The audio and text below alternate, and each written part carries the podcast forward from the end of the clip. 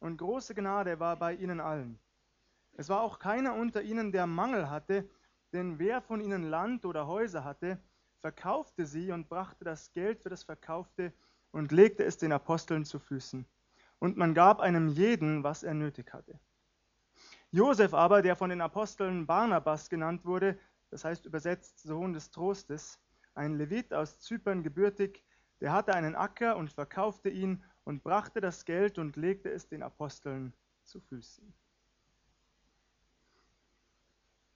Mal ehrlich, ist das glaubwürdig? Ist das glaubwürdig, was wir hier gelesen bzw. gehört haben? Wir werden heute Morgen drei Schritte durch diese Erzählung gehen. Erstens das schöne Bild. Wir betrachten zunächst einmal, was uns hier berichtet wird. Zweitens die schwierige Realität.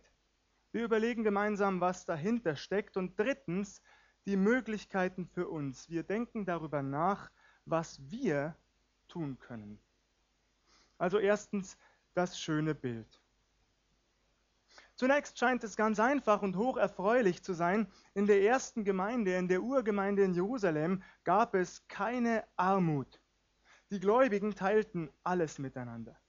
Nämlich dadurch, dass diejenigen, die größeren Besitz hatten, etwas davon verkauften und den Erlös zur Verfügung stellten ihn den Aposteln übergaben, es ihnen zu Füßen legten, wie es heißt.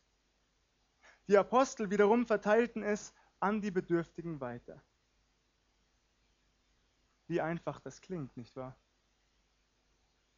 Es wird sogar ein Beispiel erzählt. Wir merken also, das ist nicht nur bloße Theorie, sondern es läuft salopp gesagt mit echten Menschen ab.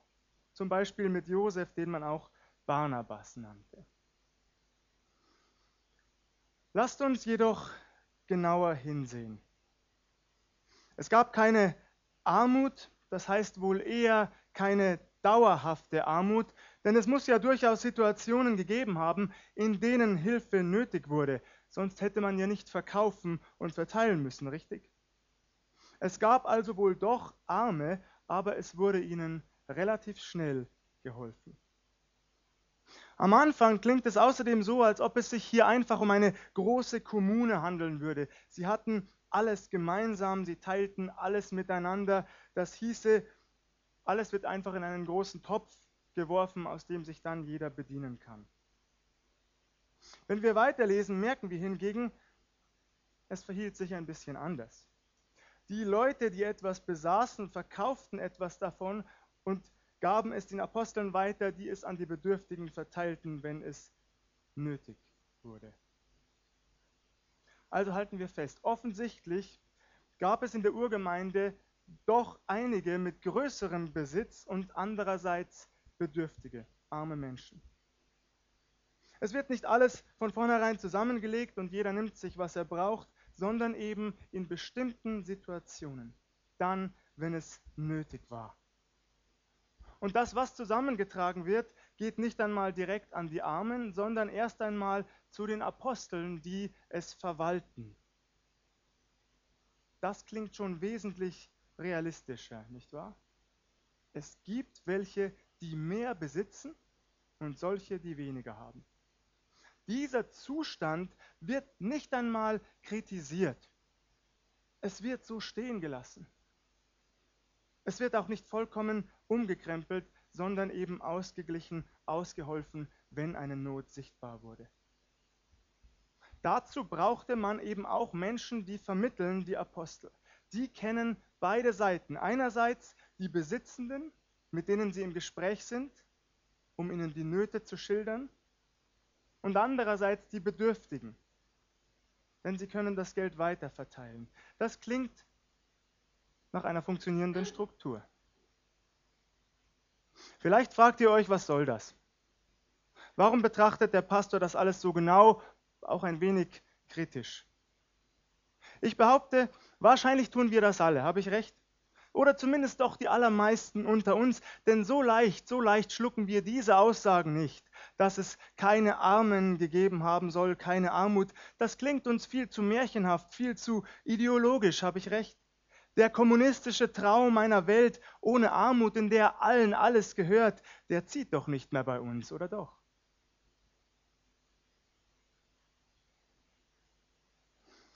Gehört nicht genau in diese Kategorie unser Text aus der Apostelgeschichte heute Morgen? Nun zugegeben, damals kannte man weder Marx noch Engels, weder die Sowjetunion noch Kuba, weder Kommunismus noch Kapitalismus. Also denke ich, ist es uns auch nicht erlaubt, in den ersten Christen die ersten Kommunisten zu sehen, obwohl es auf den ersten Blick durchaus so erscheint. Wie so oft hat sich eine menschliche Ideologie wie der Kommunismus etwas aus der Bibel entnommen und daraus ein System entworfen. Das hat nicht funktioniert.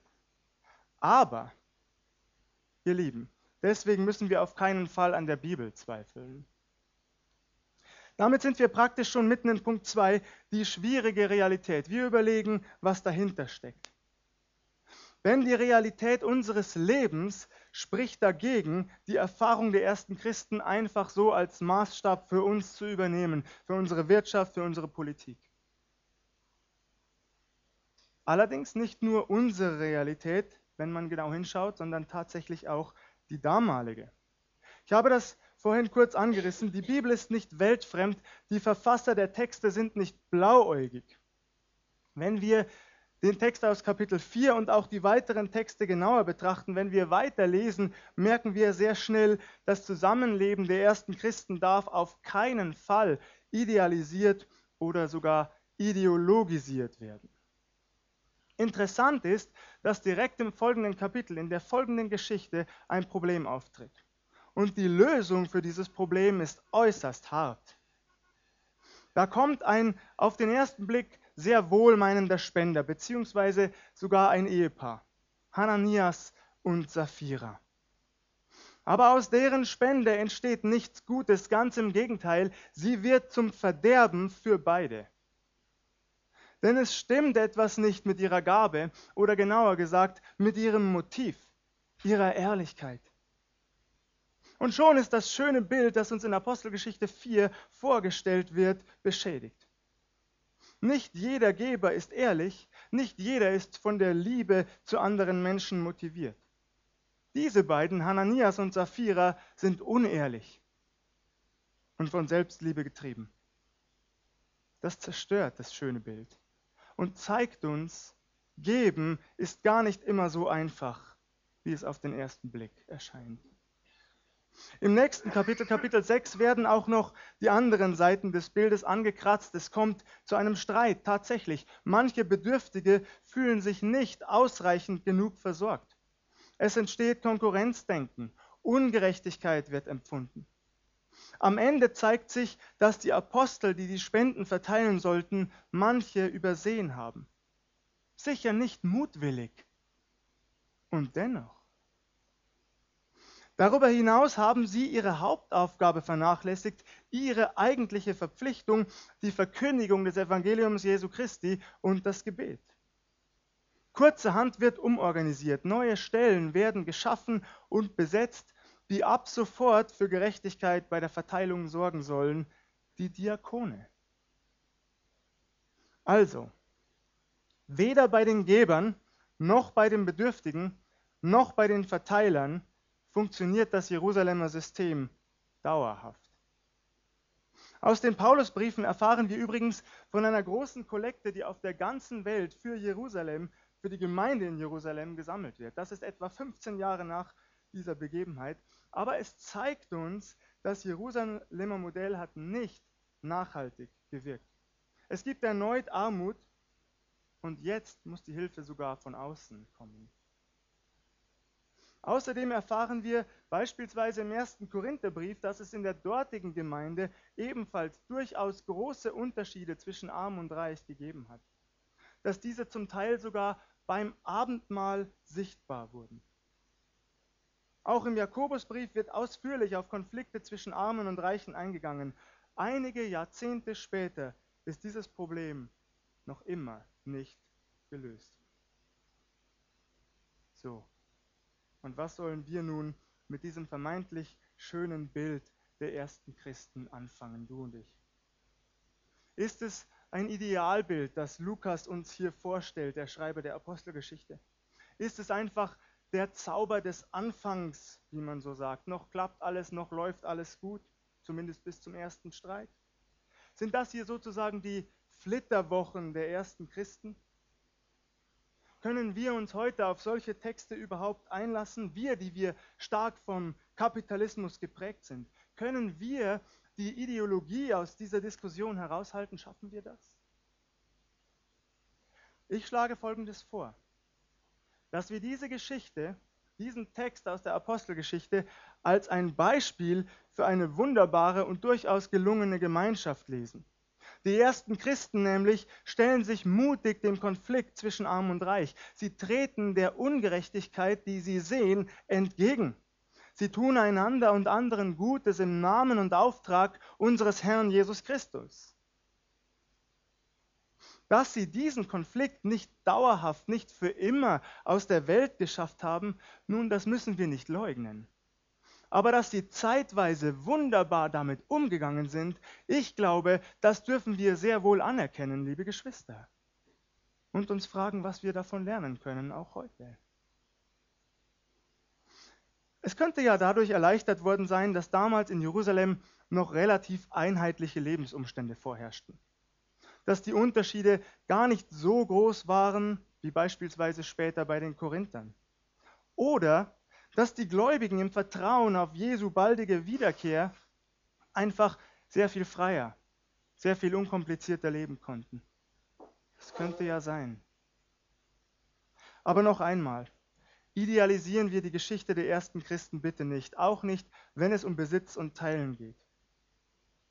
Allerdings wird auch deutlich, dass anders als im real existierenden Sozialismus damals in Jerusalem tatsächlich niemand enteignet wurde. Die Reicheren haben freiwillig und gerne abgegeben.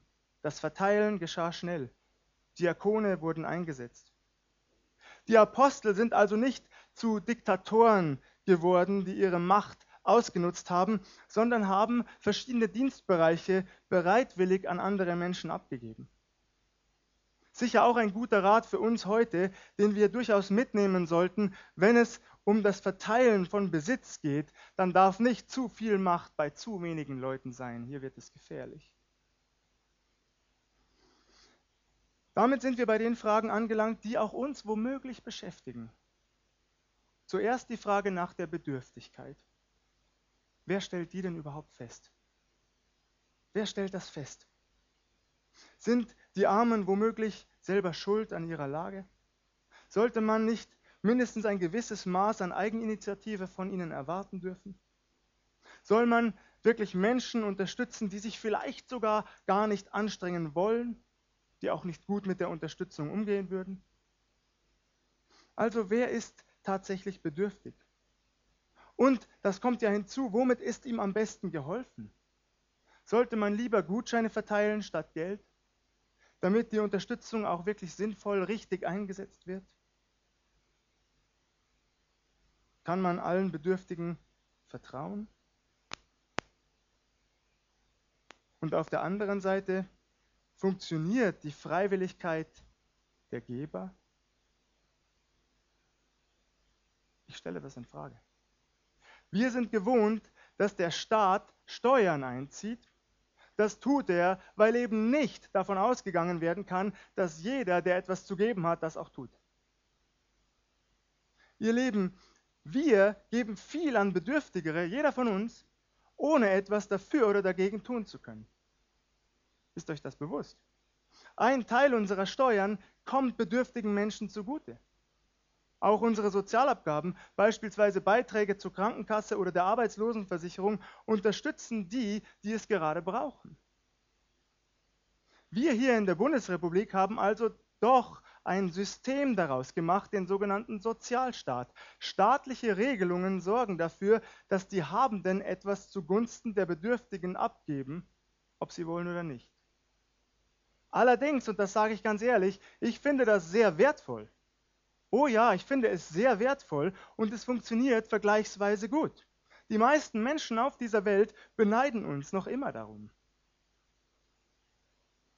Allerdings werden die Schattenseiten dieses Systems immer sichtbarer. Schon seit Jahrzehnten kämpfen wir darum und es wird immer schlimmer, einerseits das System aufrechterhalten zu können und andererseits es ständig anzupassen und auszubessern. Auch der Sozialstaat hat nicht alle Probleme automatisch gelöst, ihr Lieben. Es bleibt eine schwierige Welt, in der wir leben.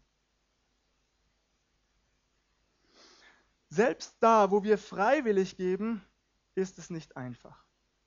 Tatsächlich, machen wir uns nichts vor, das Spenden ist zu einer komplizierten Sache geworden. Wohin soll man denn spenden? Und wie sicher kann man sein, dass das Geld wirklich bei denen ankommt, die es brauchen? Welchen Organisationen kann man heute noch vertrauen?